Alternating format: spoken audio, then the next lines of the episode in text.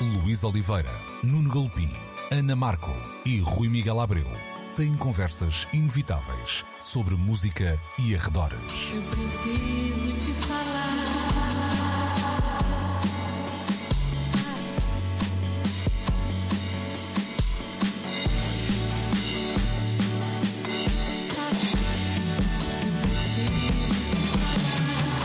Agora na Antena 3.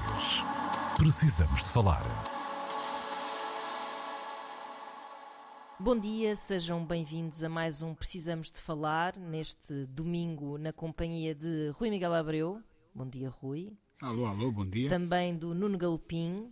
Hoje, por motivos técnicos, de força maior, sempre quis dizer isto, um, sem Luís Oliveira, Lesionou-se. lesionou-se em termos eh, técnicos, vá. Foi uma lesão Ou digital. tecnológicos, exato, exato. Foi uma lesão Uma lesão digital. digital, uma lesão E que não foi no dedo. Não foi, não foi. Ah, mas nós estamos aqui e temos, eh, temos muito para falar e vamos começar por um tema que, que nos parte o coração, de alguma forma, e que tem a ver com muitos assuntos que nós temos trazido aqui nos últimos tempos a este programa.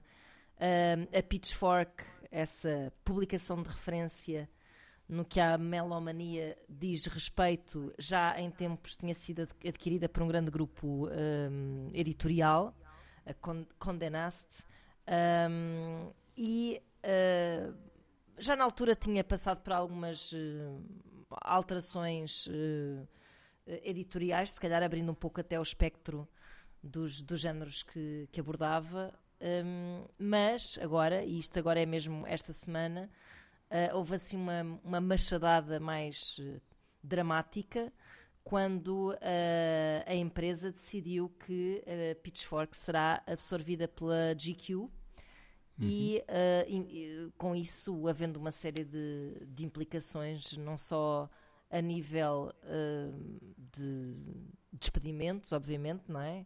De um menor investimento, mas também provavelmente não sabemos ainda como é que se irá concretizar, mas de um de um, um menor espaço, de provavelmente uma menor eh, autonomia na escolha dos conteúdos, não sabemos. Rui, uh, se calhar chegas-te tu à frente, que partilhaste connosco, foste o primeiro a partilhar esta notícia, uh, que pronto, que a todos nos apanhou assim um bocado. Bom, nós, nós estamos assim sempre a, a, a partilhar com os nossos ouvintes sonhos muito românticos sobre o jornalismo e a música, ou pelo menos sonhos românticos, não, grandes desilusões também, mas há alguma esperança. Mas quando isto acontece, uh, dói-nos um bocadinho aqui no coração. Conta- Conta-me tudo, o que é que pensas sobre isto? Sim, sim, dói, dói, dói bastante. Hum, sabes, estamos a falar numa altura em que acaba de hum, decorrer em Portugal ah, o Congresso dos Jornalistas, hum, que aconteceu no Cinema São Jorge. Ah, e onde se debateu precisamente estes dramas que derivam de, de como é que nesta idade digital ah, se financia um jornalismo livre, independente, criativo, progressivo, inclusivo e todas as coisas boas hum, que existem por oposição hum, a uma, a uma cada vez mais uh, profusa uh, e muito distinta realidade de conteúdos pagos, fake news, um, jornalismo dependente ao contrário do independente, com as ameaças um, da inteligência artificial uh, a pararem muito, muito de perto um, e, e, portanto, quando se assiste à erosão desta ideia de que um, uma pessoa uh, com um disco ou um conjunto de discos um, pode devotar boa parte do seu tempo a refletir um, e a chegar a conclusões que depois nos guiam ou não, mas que uh, eu diria que é sempre bom haver quem pense sobre as coisas uh, por oposição a, que, a quem não pensa e, e simplesmente as vai fazendo normalmente de uma forma atabalhoada. Portanto, a Pitchfork significava isso, um site que nasceu ainda durante a década de 90 como uma ideia do empregado de uma loja de discos, muito presa à noção de crítica de indie rock praticada por, sobretudo, vozes do género masculino, mas que foi evoluindo com os tempos como deveria ser, uhum. tornando-se uma plataforma mais plural, mais inclusiva, aberta a outro tipo de posturas e de vozes e até a outras práticas jornalísticas.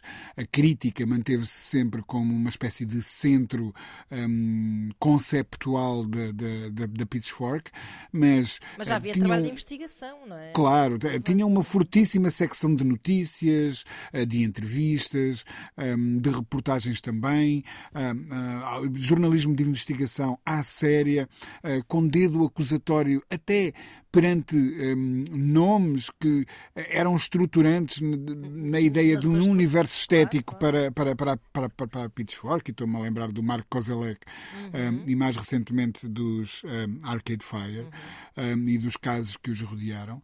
Portanto, hum, era um trabalho relevante que num mercado tão uh, cheio de possibilidades como o americano, algo assim não vingue, deve preocupar-nos a todos, sobretudo a nós, que num país distante como o nosso, com outro tipo de, de mercado, com outro tipo de público e com outro tipo de um, sustentação ao nível das plataformas, um, tentamos levar por diante é isto mesmo. ontem lia na, na Rolling Stone uh, o artigo de um dos despedidos um, desta, desta vaga de despedimentos da Pitchfork, um, que escrevia, e agora falha-me o, o, nome do autor, mas escrevia sobre como um dos seus trabalhos na Pitchfork era precisamente um, o de escrever com tempo, demoradamente, sobre alguns assuntos mais relevantes que uh, careciam para serem, lá está, bem enquadrados, precisamente dessa dedicação mais dilatada no tempo. Ora, um, desaparecendo essa hipótese desses long reads criados com muito cuidado pela, pela Pitchfork, um, deixa-nos a todos muito pendurados. E, e, e eu uh, mencionava há bocado com, com, os microfones desligados como.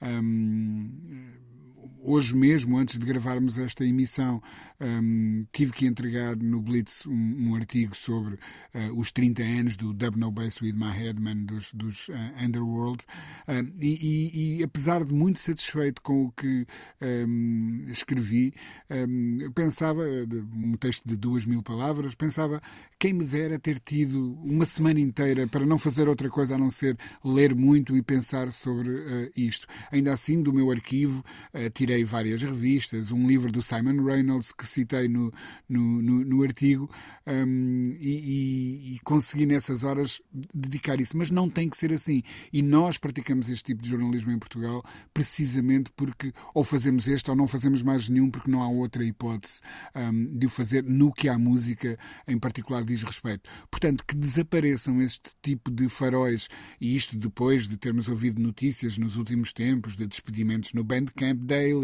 um, de despedimentos um, noutra facção da indústria, mas despedimentos no Tidal, no Spotify, etc., diz-nos que aquela, aquela miragem digital que nos atraiu a todos aqui há uns anos, uh, talvez seja só mesmo isso, uma miragem, e afinal não há oásis nenhums ali à frente. Uh, continuamos na travessia do deserto e isso é muito, muito mau. Pois, a partir do momento em que se torna também sujeito às mesmas regras das publicações tradicionais de, pá, de ter de lucrar, ou seja, também um bocado indo em conta o que tu dizias que é quando dizes que não vinga uh, será que não Sabes vinga que... ou será que porque eu acho que vinga, vingou sempre e continuava a vingar, não mais nem menos do que se calhar há Precisamente. Eu, eu, a questão é, já não que... há lugar no mundo para isto? Já não é pois, suficiente? Era importante que existisse. Eu encaro um, o jornalismo cultural seja em televisão, seja em rádio. Todos nós sabemos que a política move mais uh, audiências, o desporto move mais audiências, tudo bem, mas essas audiências deveriam servir também para sustentar um, este olhar sobre a cultura e sobre a arte um, que este tipo de jornalismo proporciona, não é? Nós vemos certamente que uh, o Y só consegue existir inserido num jornal como o Público. A, a, a revista do Expresso só consegue existir porque existe um primeiro caderno que um, uh, eh, atrai, se calhar, mais leitores e com assuntos um, mais prementes e relevantes, diria eu até. Uh, portanto, pensar que a Pitchfork existia como parte de um grupo editorial que tem a New Yorker, a Vanity Fair, etc., a GQ, etc., fazia todo o sentido que, de repente, uh, as cabeças que mandam nisto achem que se calhar não precisamos assim tanto do, de um corpo redatorial como aquele que sustentava a Pitchfork. Vamos transformar isto numa secção da GQ significa andar muito para trás, sem que nós sintamos que há outras coisas a despontar ao lado que venham a ocupar este espaço. E o problema é este: é essa erosão do, do espaço de pensamento crítico a que nós temos assistido um, no, nos últimos anos e que não augura nada de bom para o futuro que aí vem. Uhum. Nuno. Olha, deixa-me fazer-te uma pergunta a Tiana. Achas que a JQ é a publicação mais próxima do imaginário que associamos a uma Pitchfork? Pois não, ainda por cima dando aqui estes exemplos até, se calhar mais rapidamente, uh, sei lá, está próximo de uma New Yorker, pelo menos claro. até ao nível do, epá, do, do ritmo de leitura uhum. e, de, e de, de, do tipo de consumo de leitura, do saborear, não é? Mas lá está, e o artigo do Guardian também referia isto. Um, a GQ é uma revista que tende a, ultimamente estado mais uh, um bocadinho menos ortodoxa na sua visão de revista masculina, não é? Porque uhum. o mundo também já não precisa de publicações assim. Estamos precisamente a tentar uh, que, uh, quer dizer, estamos a tentar, começa a não fazer muito sentido, não é? Esse tipo de divisão. E uhum. antes eram as revistas onde estavam as gajas e os carros, não é? E agora começa a ser um bocadinho diferente, mas ainda assim a escolha da GQ é uma escolha que tem a ver com um tipo de uh, perfil um, um bocado antigo, uh, associado aos homens que têm tempo para se dedicar à melomania, que são os colecionadores, Sa que são os... Sabes a que isto lembra? O início do jornalismo musical. Ah, pois. Portanto, Epá, mas não queremos aqui um back to the basics. Claro, não. É, o, o jornalismo musical como apêndice uhum. sim, de outras coisas. Sim, pois, sim, pois. sim, sim, é estranho. Como é, é que tu, Nuno, uh, olhas para isto, sendo que uh, até sabemos que não eras ultimamente o, o, leitor mais fiel da não. Pitchfork? Era de uma infidelidade tal, só comparável à infidelidade, ela mesma, como diria em tempos o Hermano José. Uh, epá, dou por mim muito mais vezes a ler em termos digitais uma NPR do que uma Pitchfork, mas isso também tem a ver com o momento na vida em que estamos, os gostos que temos, as preocupações e aquilo que procuramos na escrita sobre música a cada momento, nada contra, é mesmo assim. Agora, o grande problema de tudo isto para mim tem a ver com o que aconteceu em 2015, porque foi a transformação de algo que nasceu do entusiasmo pela partilha de gostos a querer então transformar-se num negócio. Ao haver uma aquisição por um grande grupo em 2015, a Pitchfork saltou para outra divisão, uhum. para outra liga, e automaticamente ficou mais vulnerável aos jogos e às tempestades, para não dizer os temporais, que muitas vezes eh, assolam essa mesma divisão. E por isso mesmo é que o que está agora a suceder eh, acabou por ocorrer. Pois. É, pá, é, eu não sei muito bem o que é que o futuro nos. Não sei. O que é, o que, é que nos espera no futuro mas a sensação que eu tenho é que quem precisa de escoar informação, informação no sentido, imagina, isto que o Rui dizia é interessante, que é, quem me dera ter mais tempo para, para ter escrito um artigo eh, que, pronto, não necessariamente melhor, mas mais, mais de acordo com aquilo que tu que te daria para escrever e melhor claro. também, uhum. certamente que se calhar eh, só se houver muita vontade de escoar essa informação terá de ser um bocado cada um por si um bocado de forma independente e, e, e não remunerada, e não remunerada que, é, que é a tristeza, que é, não é? é? Que é, que é a tristeza, é a grande tristeza disto tudo. Uh, porque eu acho que a paixão não vai desaparecer, não é? Vai aparecer, o que tende a desaparecer é, é, é, a rentabilização dessa paixão Há coisas que para mudaram. a nossa sobrevivência. Há coisas que mudaram. O jornalismo musical desenvolveu-se muito, sobretudo a partir dos anos 50 e mais ainda nos 80 e 90, com uh, o aparecimento de uma série de publicações que foram respondendo aos vários nichos que se foram associando a uma progressivamente uh, maior oferta discográfica em várias áreas. Uhum. Houve criação de públicos, houve necessidade de os satisfazer e não havia uma coisa nessa altura chamada. Internet. Ora bem. Pois. Não só apareceu uma internet, como nos últimos tempos assistimos também a uma fragmentação da ocupação dos nossos tempos. E o tempo que a música ocupava e que justificava o aparecimento de leitores, de publicações e de tempo para as ler nos anos 70, 80 e 90, não tem nada a ver, esse tempo não tem nada a ver com a lógica da arrumação das 24 horas, porque isso não mudou. Uhum. São as mesmas, por dia, 60 minutos eh, por cada hora, 60 segundos por cada minuto, isso não muda. O que mudou foi, de facto, não só a fragmentação, como a multiplicação claro, até claro. das ofertas, de, estímulos, claro. a dispersão que esses estímulos mais depois pode exercer sobre cada um de nós. O FOMO já fez mais sentido, mas não deixou de existir a total fear of missing out. Nós queremos estar a par das coisas para não estarmos sozinhos na forma de lidarmos com o mundo e com os outros com quem queremos estar. Mas não temos então, tempo para estar demasiado a par de das coisas. De tempo, ora, muito bem. E para podermos falar um bocadinho de séries, para podermos falar um bocadinho de um restaurante ou de um prato fixe, para podermos falar de um disco, de um filme, de uma coisa que lemos ou de uma coisa que vimos, ou de um disparate qualquer que vimos em entre os 500 vídeos por dia que vamos vendo na, na, na, nos feeds do, das redes sociais, na internet, resta de facto, a menos que tenhamos uma outra capacidade de gerir o tempo e saber dizer não, resta-nos pouco tempo, se calhar, para, em quantidades que justificavam a boa vida financeira destas publicações, podemos aceder a este tipo de leituras. É uma pena, é sem dúvida. Mesmo assim, e apesar destes tempos sombrios que, que nos assolam, eu acredito que o futuro uh, do jornalismo musical estará mais próximo se calhar não nas quantidades de outrora, quando aqui há uns tempos li um livro sobre a história do jornalismo musical feito por inglês, ou seja, a história do jornalismo musical em língua inglesa, de vez em quando falava de umas publicações americanas e umas australianas, mas a coisa estava sobretudo vocacionada para o Reino Unido, uh, os números eram incríveis, os números de vendas de um Melody Maker, uh, de um New Musical Express, a dada altura havia um terceiro semanário no Reino Unido, o Sounds, tudo isto publicado em papel.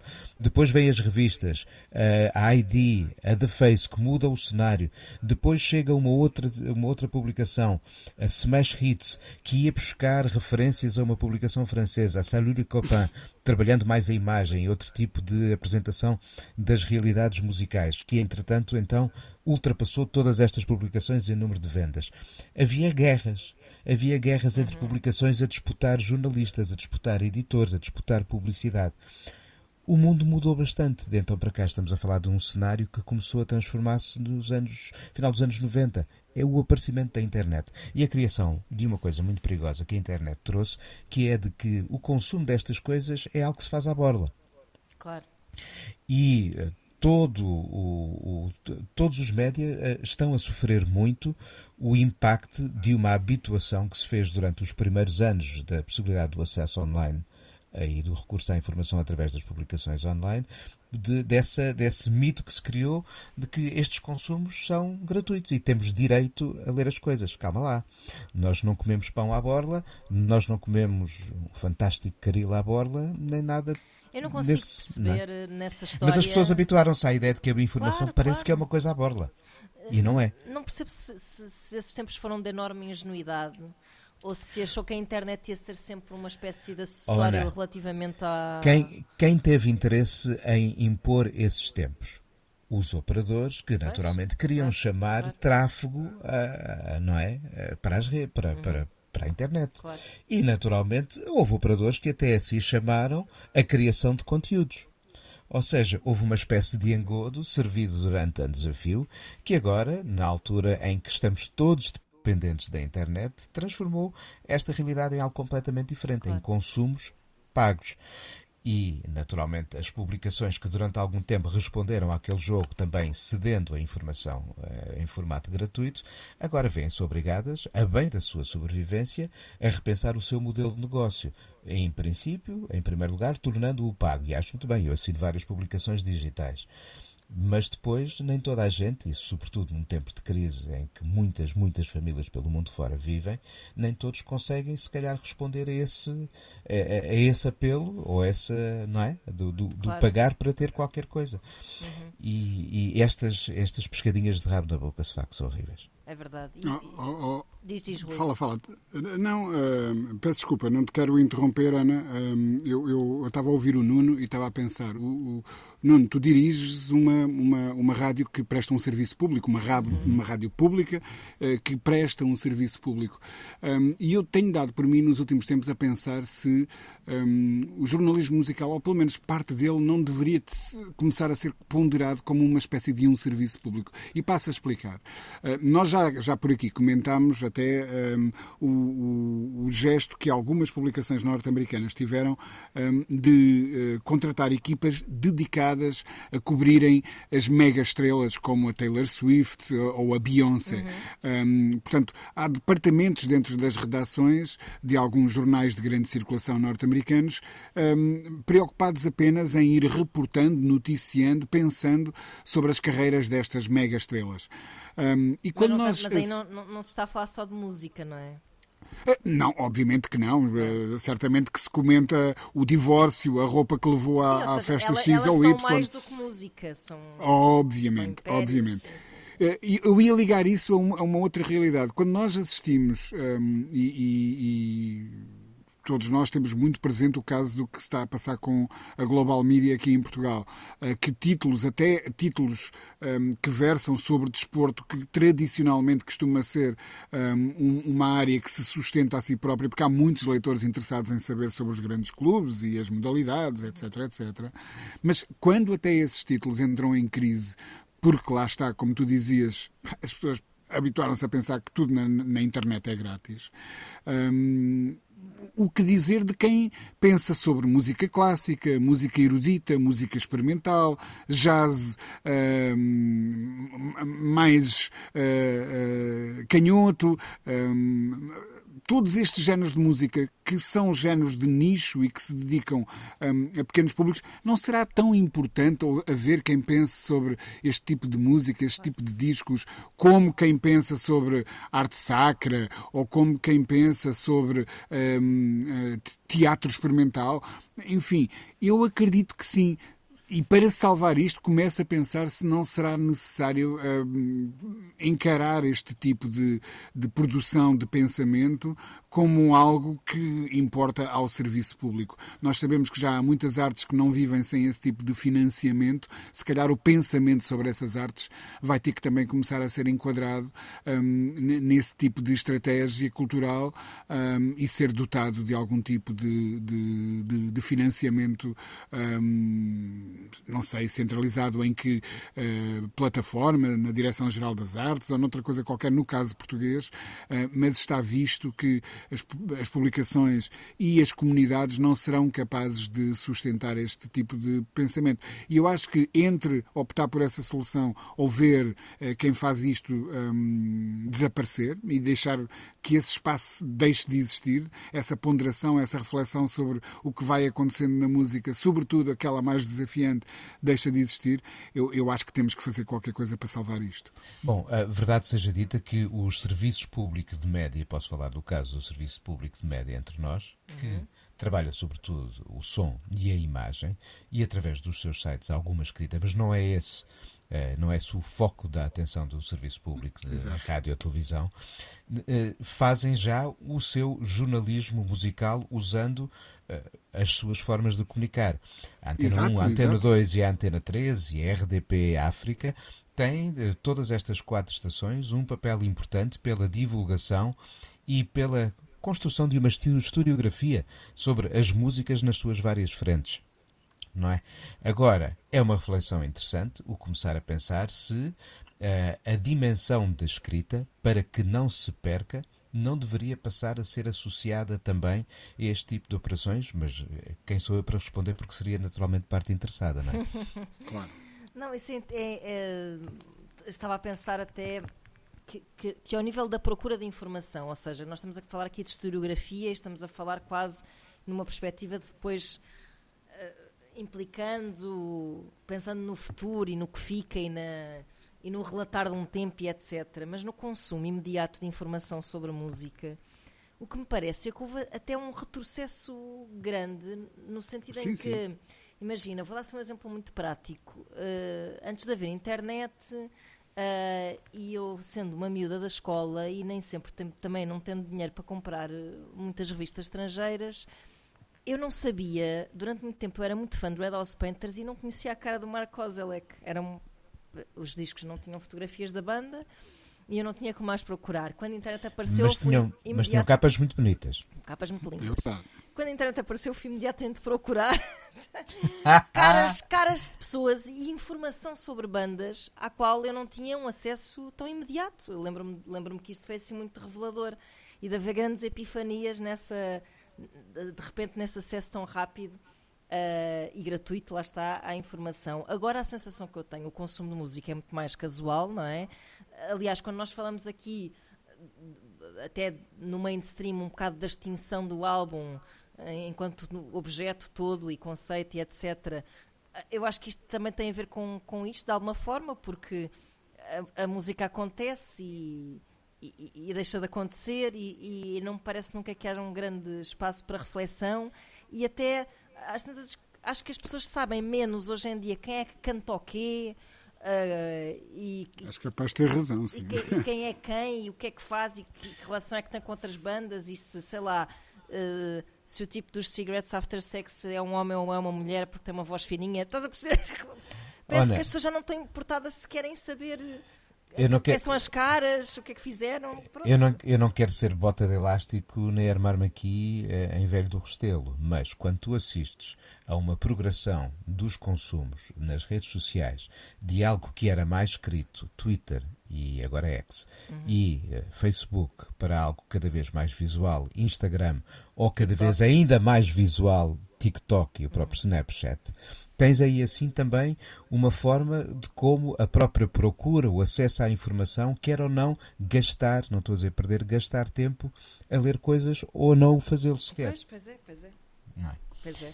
E Isto dá que pensar. E é muito engraçado que depois esses meios fetichizem coisas que nós damos por Ah, adquirido, claro. como por exemplo o ler. Ou ler um livro. Exato. Uau! Epá, enfim, portanto, como é que as pessoas estão a relacionar com, com a escrita e com a reflexão mais aprofundada de temas, não é? Ah, se calhar foi aquela coisa, lembras-te daquele filme que era uma grandíssima porcaria, o artista, Sim, sim, que era em sim. preto e branco e mudo. Ai que fixe, mas o filme não valia nada. Há grandes filmes em preto e branco, há grandes filmes mudos. Boa, Mas, boa aqui, analogia, mas, aqui, sim. mas criou-se aí um fetichismo e aquilo Sim, não sim, valia sim. nada. Era Pois uma não. grandíssima chatice. Uma porcaria, havia bons filmes, eu lembro-me nesse, nesse Havia nessa- filme, há sempre. Bom, ah, mudemos de assunto, ah, não para melhor, no entanto, ah, já vão perceber Mas palpita-me que ainda aqui eh, veremos de voltar, acho eu, nas Ah, próximas sim, sim. semanas, de certeza porque- absoluta. até porque Vai haver desenvolvimentos, não é? Claro. Vai, vai. E vai. até porque queremos perceber como é que se concretiza hum, esta absorção, então. Ah, e se calhar ainda se vai haver e vamos dizer, está muito melhor! Não, não vai acontecer, acho que não, vai Não, acontecer. acho que pode acontecer muita coisa, mas não é essa. Não, não, essa não prevejo que aconteça. Não. Bom, voltamos já. Precisamos de falar. E estamos de volta para a segunda parte deste Precisamos de Falar de hoje, em que falam- falamos de eh, Coração Partido, como dizia Alejandro Sanz, primeiro pela Pitchfork, que acaba de ser absorvida pela GQ, e agora, eh, mudando de assunto, mas se calhar nem tanto, pelo encerramento de uma das discotecas mais emblemáticas de Lisboa e, de- na verdade, de todo o país.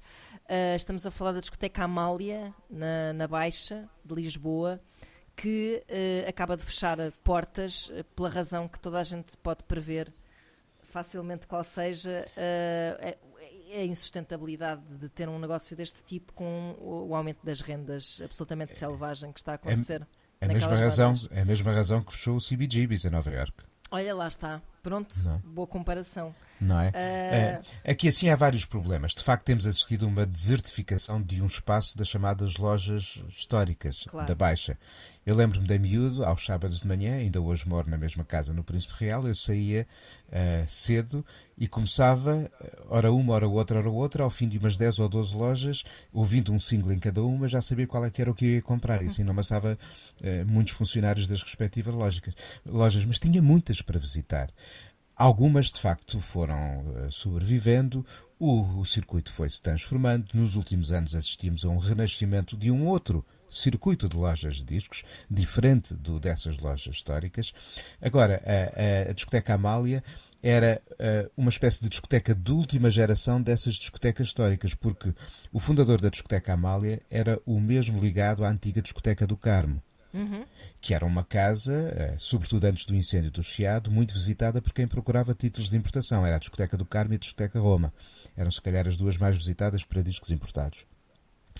Com o tempo, eh, de facto, nós assistimos. Para já, o incêndio do, do Chiado destruiu várias das, das discotecas que ali havia. A discoteca do Carmo acabou por fechar quando houve obras eh, ali abaixo para construir a estação do metro da Baixa Chiada. O edifício teve de ser evacuado. Eh, sobraram ainda, durante algum tempo, uma loja de discos no espaço onde havia outrora a Sassetti, na Rua Nova do Almada. Mais recentemente estava ocupado pela Companhia Nacional da Música, que fechou há pouco tempo. Agora é, é um uma loja de massagens, se é assim que podemos eh, anunciar. É uma loja de massagens, porque se- vendem-se lá massagens. Tailandesas, ao que parece. Não quero Eh, saber mais pormenores sobre isso. Depois havia uma outra antiga loja que tinha estado fechada há algum tempo e reabriu durante alguns meses a festival, no início da Rua Augusta, bem perto do, do Rocio, que fechou também as portas, eh, creio que durante a pandemia. E agora desapareceu a discoteca Amália, que eh, tinha a porta sempre aberta para a rua debitando fado, com de resto uma espécie de ligação umbilical para com aquela carrinha verde que vemos estacionada na, na Rua do Carmo. E se entrássemos na loja, víamos sobretudo edições recentes ou antigas de fado, mas se chegássemos lá ao fundo, encontrávamos uma escadaria, para já repleta de edições em cassete áudio, ainda lá comprei algumas, e algum vinil de sobras de, de, de, de loja, eh, ou seja, não havia um investimento em novo vinil, havia algum vinil antigo, ainda em primeira mão, lá embaixo. Eu percebo a questão do aumento do, do- da renda e da inviabilidade eh, de uma loja de discos, mesmo que fosse a loja mais indo do momento naquele local, Sim, sim. nesta altura do campeonato. Sendo que, mesmo assim, ali perto estão uma Tubitec e uma Louis Louis, não faço a mínima ideia quais serão os valores dos respectivos eh, preços de aluguer de um e outro dos espaços, mas também não devem ser coisa mimosa. E não muito distante, temos uma Vinyl Experience, que fica na Rua do Loreto, e aquele espaço chiado eh, na Rua da Misericórdia, neste momento já é uma espécie de hub, porque estão ali pelo menos umas quatro lojas de discos, se não me falha a memória. Agora, um dos problemas maiores, tanto da discoteca Festival, que fechou há pouco tempo, como da discoteca Amália, foi o de, ao invés de uma Tubitec ou de uma Louis Louis, mais ainda a Louis Louis, ter conseguido conciliar o que era a ideia de apresentar novos discos, seja qual fosse a sua área, Pois. com um- uma atração para com o público colecionista, o público que compra de facto discos. Por um lado, vendendo fado, estando numa zona de passagem de muitos turistas, à partida havia um mercado ali a passar à porta todos os dias. E isso, naturalmente, devia traduzir-se em vendas de facto Mas os de turistas discos. o que faziam era passavam à porta, ouviam fado, faziam Shazam e depois iam ouvir. Provavelmente era o que acontecia, e quando chegasse ao aeroporto estavam lá três ou quatro CDs ao pé dos jornais e levavam desses. Pronto, ou isso. Ora bem, ah, ah, se calhar o que faltou, e sou eu, eu como o Rui e tantos outros, e tu também, Ana, ah, somos dos primeiros a lamentar o desaparecimento de um espaço como este, porque dói, dói, é, porque é uma perda de qualquer coisa para uma Lisboa gentrificada que perde identidade, perde personalidade, mas eh, temos de não deixar de fazer uma reflexão sobre o porquê também eh, destas mortes lentas, porque tem a ver também com uma não eh, política no de atualização. Exatamente. Não quer isto dizer que com outro modelo de negócio fosse viável, aquele espaço com aqueles, com aqueles valores eh, provavelmente pedidos eh, para o pagamento do aluguer. Mas a discoteca poderia, se calhar, ter uma outra visibilidade que, apesar de tudo, já não tinha. Qual seria o público hoje em dia, Rui? Tens alguma ideia?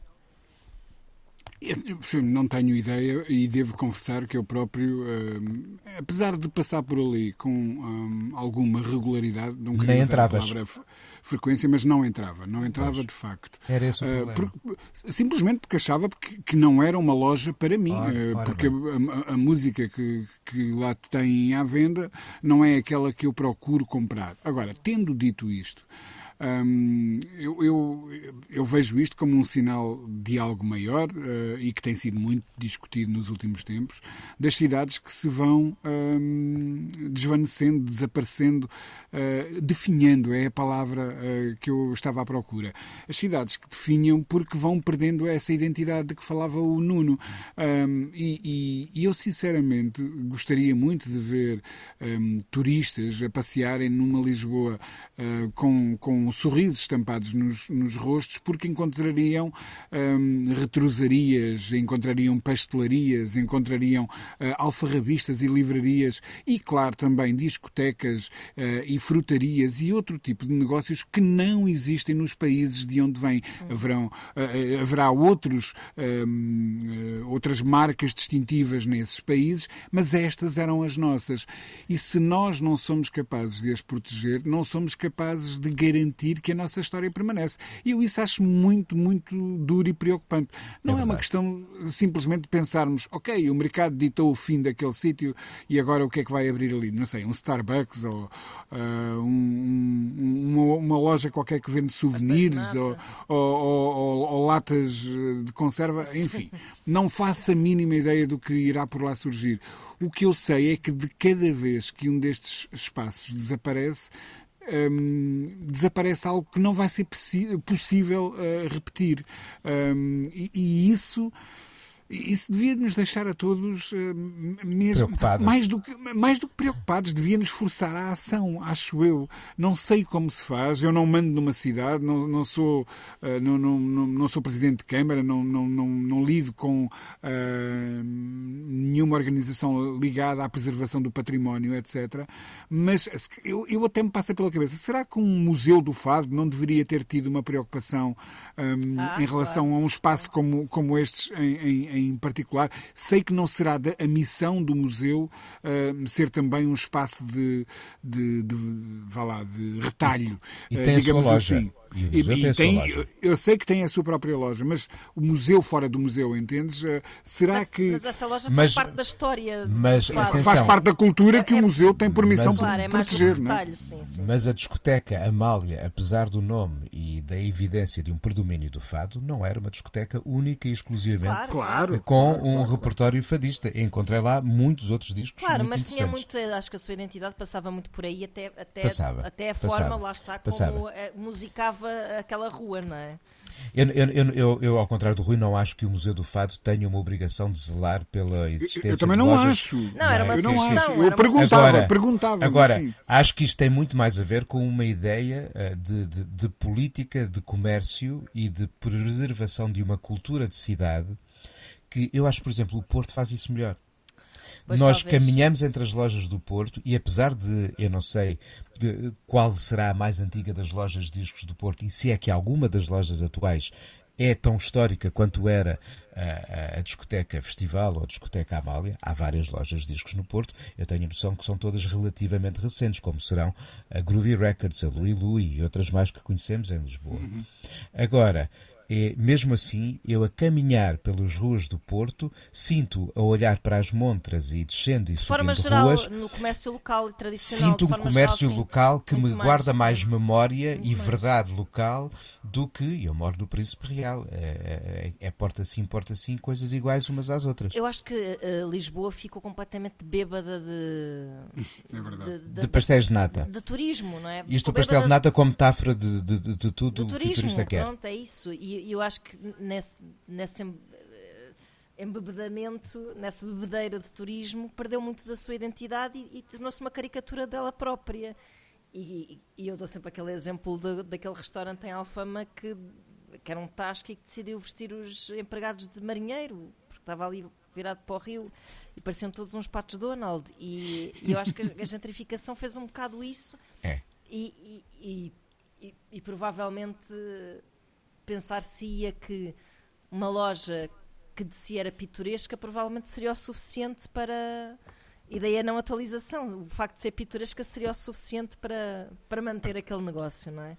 Tal e, e, e efetivamente não foi porque depois estão outras coisas em jogo, como por exemplo, lá está a forma como se consome música, o que é que os turistas procuram, enfim, há muita coisa em jogo. Mas é triste, é triste. Eu, eu fico triste quando fecho uma retrosaria, porque desde miúdo sempre gostei de ver então, Por aquelas exemplo, montras cheias de botões. Olha, e aí no Porto tu vês muito mais eh, É. esse tipo de coisa. É, e, e gosto muito quando passo ali pela rua do Loreto e pela Vinyl Experience ou, ou pelo Cinema Ideal e, e pel- pelas várias lojas, depois que ainda existem alguns alfarrabistas por ali, e bons naquela zona, na calçada do Combro, há uma loja ainda que só faz e vende velas.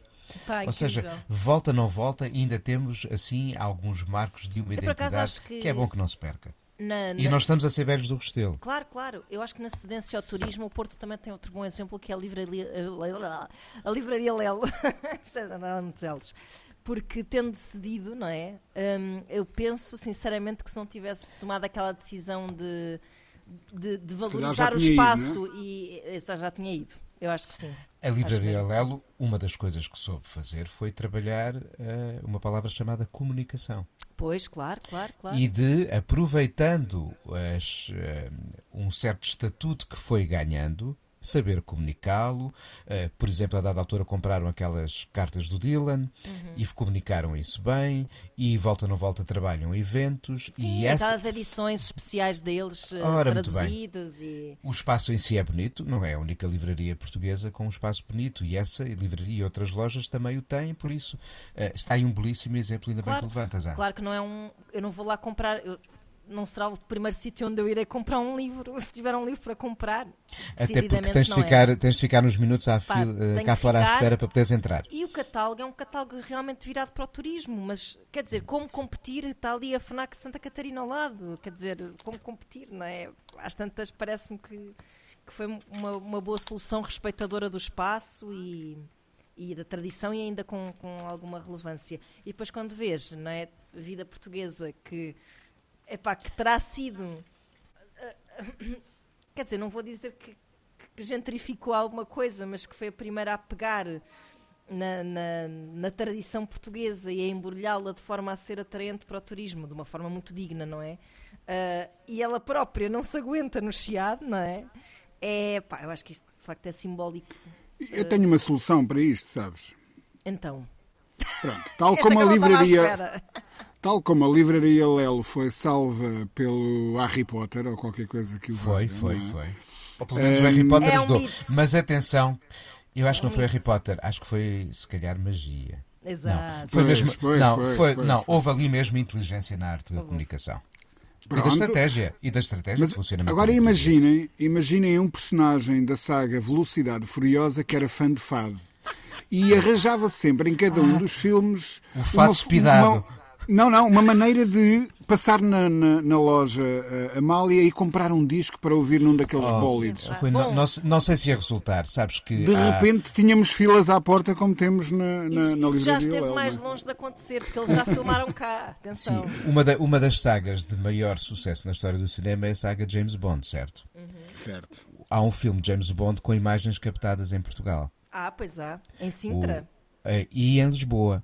Em Lisboa E, sim, a último, o último plano do filme é James Bond é entrar na antiga livraria Diário Notícias no Rocio, Ah, ok. que hoje vende atoalhados. Mas também temos que dizer uma coisa: não é de todo o melhor James Bond. Olha, que eu não acho assim tão mau. Acho que se criou uma espécie de mito urbano É, de que é. aquilo é, é mauzinho. É, pois, E é olha verdade. que há, há bem pior. Pronto. Mas não fez nada pela livraria. Não, não fez. Olha, lá está. Neste caso, James Bond não fez nada pela livraria. Mas olha, tem que ser Hollywood a salvar Lisboa, já É deu para isso, perceber. é não é? isso. Pois, pois, pois. sim. Olha, tínhamos muito mais para falar, mas vamos ficar por aqui. Para a semana há mais e haverá certamente já com o Luís Oliveira também a juntar-se a nós. Portanto, um resto de bom domingo a todos ou de bom dia para quem nos estiver a ouvir ou de boa noite, para quem nos estiver a ouvir em podcast. Ahm, E olha, voltaremos e vão- para a semana. E vão às lojas de discos e vão às livrarias. É isso, é com E às retrosarias e E às retrosarias. Que é para depois não estarmos todos a dizer, ah, que chatice que fecha. Se nós Claro. não vamos lá, fecha. Se não vão às drogarias comprar um alguidar, Ora não há bem. milagres. Beijinhos até para a semana. Luís Oliveira, Nuno Galopim, Ana Marco e Rui Miguel Abreu têm conversas inevitáveis sobre música e arredores. Eu preciso te falar.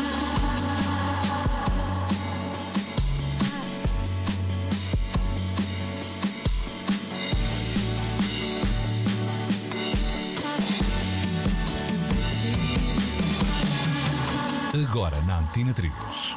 Precisamos de falar.